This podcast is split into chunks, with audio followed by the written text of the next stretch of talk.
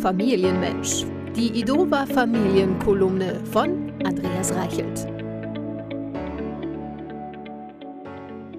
Wer einatmet, muss auch ausatmen.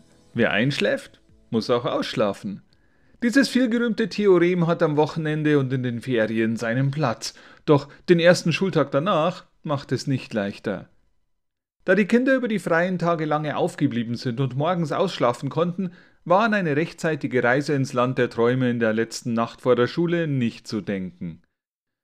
Gefühlte 100 Versionen desselben Satzes haben die Kinder ins elterliche Schlafzimmer entlassen.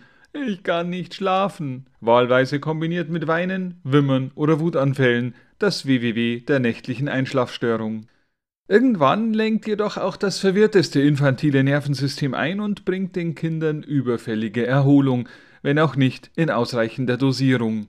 So versuchen die Kleinen am nächsten Morgen das Nutella-Brot zu essen, ohne dabei versehentlich auf der eigenen Zunge zu kauen.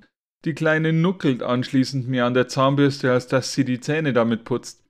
Währenddessen hat sich die Große auf den Rand der Badewanne gesetzt und wäre beinahe aufgrund Sekundenschlafs nach hinten in die Wanne gekippt.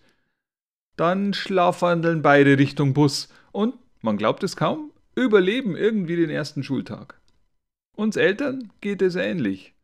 Schon das Ausparken am Morgen verkommt zum Wenden in 32 Zügen. Die Tiefenwahrnehmung ist wohl am Kopfkissen kleben geblieben. Im Büro angekommen wird das Lesen der ersten E-Mail nach dem siebten Versuch abgebrochen und durch ein viertes Haferl Kaffee ersetzt. Im Laufe der Woche normalisiert sich der kindliche Schlaf-Wach-Rhythmus, der Weg zur Schule automatisiert sich und die Eltern finden wieder Gefallen daran, sich in der Arbeitsstelle von den Ferien oder dem Wochenende erholen zu dürfen. Denn Ferien und Urlaub hin, Wochenende her. Ab dem vollendeten 40. Lebensjahr hält der Mensch lange Abende nicht mehr aus. Oder zu üppiges Essen, zu lange Märsche, zu kalte Wohnzimmer und, und, und. Die Liste ist lang. Wie sehr man sich doch nun auf die nächsten freien Tage freut.